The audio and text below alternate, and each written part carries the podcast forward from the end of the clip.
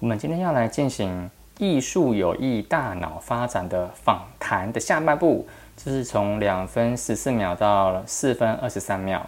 在上一集的结尾啊，是提到艺术学习的孩子们大脑的灰质层会变厚，而且突触的可塑性会提高。那接下来记者 Hamilton 就说，That's the process that allows the brain to adapt in response to new experiences.” McSamon says art also helps the brain stay calm. Adapt 指的是适应或是改变，in response to 指的就是说用以回应啊，或是因应后面所接的事件。以这边来说，后面接的就是 experiences 经验。Hamilton 就说，大脑灰质层变厚以及提高突触可塑性的这两个过程，也就可以让大脑对于这个个体所接触的新的经验进行适应以及改变。McSalmon 呢，他也说艺术能够让大脑平静下来。那 McSalmon 他就接着说，Even just fifteen minutes of dance reduces stress, anxiety, and it's really some of these feel-good hormones like endorphins and serotonin and dopamine. So thinking about the neurotransmitters that are released with dance is also important. 这里有四个比较生物学上的字。 第一个是 endorphin，安多芬，那也称为脑内啡。那再就是 serotonin，serotonin 呢叫做血清素，然后再就是 dopamine，则是多巴胺。最后是 neurotransmitters，这个是神经传导物质。这个字会比较好理解，因为 neuro 指的就是神经，那 transmitter 指的就是传递啊、传送的意思。在这边，McSalmon 就说，即使只要跳舞十五十五分钟，就可以减轻压力跟焦虑。另外，还有脑内啡、血清素，还有多巴胺，这些会因为跳舞而分泌出来的荷尔蒙也是非常重要的。Hamilton 就继续说，And dance appears to strengthen brain circuits involved in movement and spatial orientation. Ivy Rose is the other author of Your Brain on Art. She's also vice president of hardware design at Google. Brain circuit 指的就是大脑的回路，而这边的 spatial orientation 指的就是说一个人他对于周遭识别的能力，比如说物体的位置，而人的感官呢也会跟这个能力做协同合作，比如说透过视觉、触觉以及听觉，形成一个人对于周遭事物的心智图像。Hardware 这里指的就是一些与科技相关的这个硬体设备，比如说智慧型手机、电脑、CPU、硬碟等，或是刚刚所提到的那些东西的小内部零件，它都可以称为叫 hardware。Hamilton 指的意思就是说，跳舞显然可以强化大脑的回路，而协调人对于动作的平衡以及物体空间的辨识。Ivy Rose 是《Your Brain on Art》这本书的另外一名作者。呃，这个作者呢，在 Google 的职位是硬体设计的副总裁。而这位副总裁 Ivy Rose 他说：“I was a dancer for like twelve years, and I really think it gave me a sense of form and negative space, which helped me even in my design career.” 看到这一句的时候呢，如果不懂什么是 negative space 是什么的人，一定会很困惑。明明是要想说，明明是想要说艺术对人脑是有正面的帮助，但却可以。但却说可以得到 negative space，这里的 negative 指的不是说负面的的意思，它指的是说物体跟物体的距离，而 negative space 就可以称为 white space，white 就是白色的这个字，white space。Ivy Rose 就说：“我曾经是个跳了十二年的舞者啊，我真心觉得跳舞呢可以培养我对于形体的感觉以及相对位置的美感。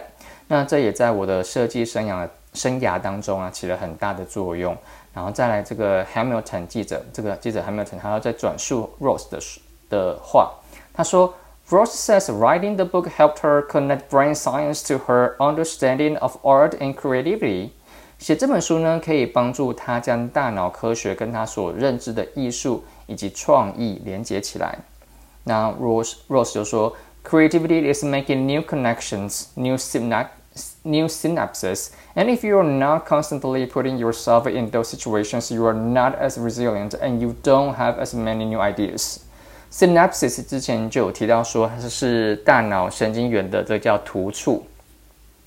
这边呢，若是它的意思是说， 创造呢，就像是一种新的连接， 神经元新的突触。如果你没有把自己放在那一种那一些情境中啊，你就无法让自己有机会突破困难，那你也就没有办法有很多新的想法或者是创意。接下来，记者 Hamilton 就转述 Rose 说：“But the arts have fallen out of favor in both education and the works and the works and the workplace.” Rose says, "That's unfortunate." Have fallen out of favor 则就是不被重视，或者是觉得这个东西不用太需要花太多的时间或是金钱而投入。Hamilton 就转述的这句话当中，他的意思是说，Rose 他认为啊，很不幸的在学校教育还有工作环境中，艺术都不被看重。然后 Rose 又继续说，In modern days, we optimize for productivity and push the arts aside, and you know though we be happy, and the truth is we are not. Optimize for productivity 指的就是说只注重在生产的意思。比如说，我是一位老师，那教书前我都要做好我自己的教教案，确定正式上课的时候呢，学生可以做足练习，而我可以完整的去展示我所教我的教案的内容。而这个教案呢，对我来说就是一个产品，就是一个 productivity。那如果呢，我认为把握时间，把每一堂课的教案都做好。做其他玩乐的事情都不重要的时候呢，那我就是一个 optimize for productivity 的人。在这里啊，Rose 就是说，在现代的时代，我们都只追求实际上的生产，实际上的生产物，而把艺术摆在一边，且认为这样子我们就会开心。但是事实上，我们并不开心。记者 Hamilton 就说：“So people like medical student Michael Coffey son are trying to find a balance. As o f spend some spends his days on science.” But late at night, he still writes poems like this one about the brain and art. 所以，像是这一位医学院的学生 Michael Coffey Asan 这个人呢，他就会寻找一个平衡点。以 Asan 来说呢，他白天的时候他学习科学，而夜晚的时候呢，他就会写诗。那就像是以下这一首有关于大脑与艺术的诗。以下就念他的诗，他说：“Deception is art, and art the brain has mastered. Although art is a lie.” It is the brain's truth. Although art is deception, it is the brain's reality. The brain is a lie. A lie is so beautiful. It is art.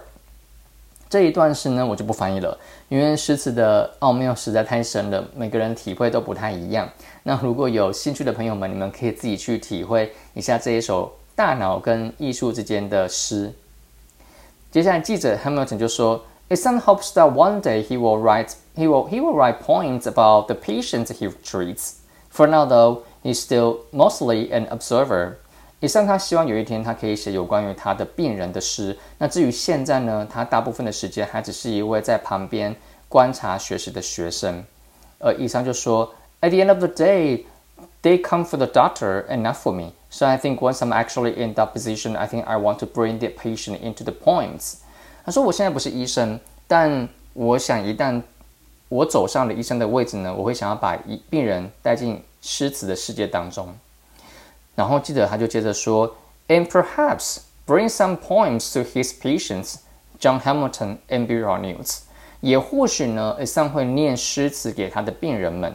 我是 NPR 广播电台的记者 John Hamilton。以上呢就是艺术有益于大脑。发展的这个访问的内容。那我们在进入听写之前呢，我们要再 read over，再再看过一次这两分多钟的这个范围。那确定之后呢，我们就来听写喽。That's the process that allows the brain to adapt in response to new experiences. Meg Salmon says art also helps the brain stay calm. Even just 15 minutes of dance reduces stress and anxiety. And it's really some of these feel good hormones like endorphins and serotonin and dopamine. So, thinking about the neurotransmitters that are released with dance is also important. And dance appears to strengthen brain circuits involved in movement and spatial orientation. Ivy Ross is the other author of Your Brain on Art. She's also vice president of hardware design at Google. I was a dancer for like 12 years, and I really think it gave me a sense of form and negative space, which helped me even in my design career. Ross says writing the book helped her connect brain science to her understanding of art and creativity. Creativity is making new connections, new synapses. And if you're not constantly putting yourself in those situations, you're not as resilient and you don't have as many new ideas. But the arts have fallen out of favor in both education and the workplace. Ross says that's unfortunate. In modern days, we optimize for productivity and push the arts aside and, you know, thought we'd be happy. And the truth is, we're not. So people like medical student Michael Kofi Hassan are trying to find a balance. Hassan spends his days on science, but late at night he still writes poems, like this one about the brain and art. Deception is art, and art the brain has mastered. Although art is a lie, it is the brain's truth. Although art is deception, it is the brain's reality. The brain is a lie, a lie so beautiful, it is art. Hassan hopes that one day he will write poems about the patients he treats. For now, though, he's still mostly an observer. At the end of the day, they come for the doctor, and not for me. So I think once I'm actually in that position, I think I want to bring the patient into the poems. And perhaps bring some poems to his patients. John Hamilton, NPR News.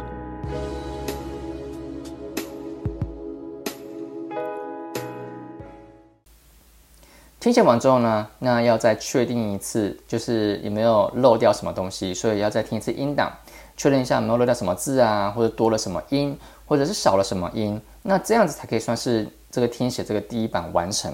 那第一版听写听写稿完成之后呢，那就可以打开这个原始的访谈的稿子。那这个时候，当你开启音档的时候，看着那个访访谈稿的时候，你就会有，你就会自动有感觉，那哪一个字是有错的，你就可以马上按暂停，然后再去修正自己的听写稿。那我建议是一定要用不同的颜色来标注你修改的部分。那除了之后可以方便自己重新复习之外，那也可以透过颜色的不同来大致上了解自己在这个领域的英文访谈访谈当中呢，你修正的内容有多少。那完成后呢，听写稿的最终版也就完成喽。听写的时候呢，我们来来回回听了那么多次，想必有很多声音及语调都渐渐的熟悉了。那接下来就是要模仿的时候了。那就请戴着单边的耳机，看着自己最终版的听写稿，然后跟着音档大声的朗读，应该是大声的跟读，因为有时候会念，会不知不觉念太快，那音档还没念到的地方，自己就先念出来了，这样就会失去模仿的意义了。在跟读的节奏啊，最好是可以晚原音档，大概是晚零点五秒念出来。那除了是力求模仿一样的音以及语调以外呢，一定要听到自己的声音哦。那我自己的跟读次数是六次，各位可以依照自己的状况做调整。那跟读的标准依据在于说自己有没有可以从头到尾去跟读，而且可以很完整，没有任何的错误。那当你做久之后啊，你就会发现自己大概做几次就可以。几乎接近，几乎接近于完美的那种状态。那以那样子平均数的次数就可以了。那如果是本身的程度还没有办法那么快跟上，其实也可以慢慢慢去调整，就你就可以调整可以接受的失误范围，然后再慢慢的去提高对自己的要求就好。好，以上就是这一篇艺术对大脑重要性的访访谈。那了解了之后呢，我们是不是也应该为自己找一个艺术性的活动呢？为自己的脑部来做来发展一场就是进化的革命。如果你是有什么推荐的艺术活动啊，欢迎可以留言让我知道。那英文的练习过程当中，若是有任何的问题或心得，也欢迎可以分享给我哟。我们下一个练习见，拜拜。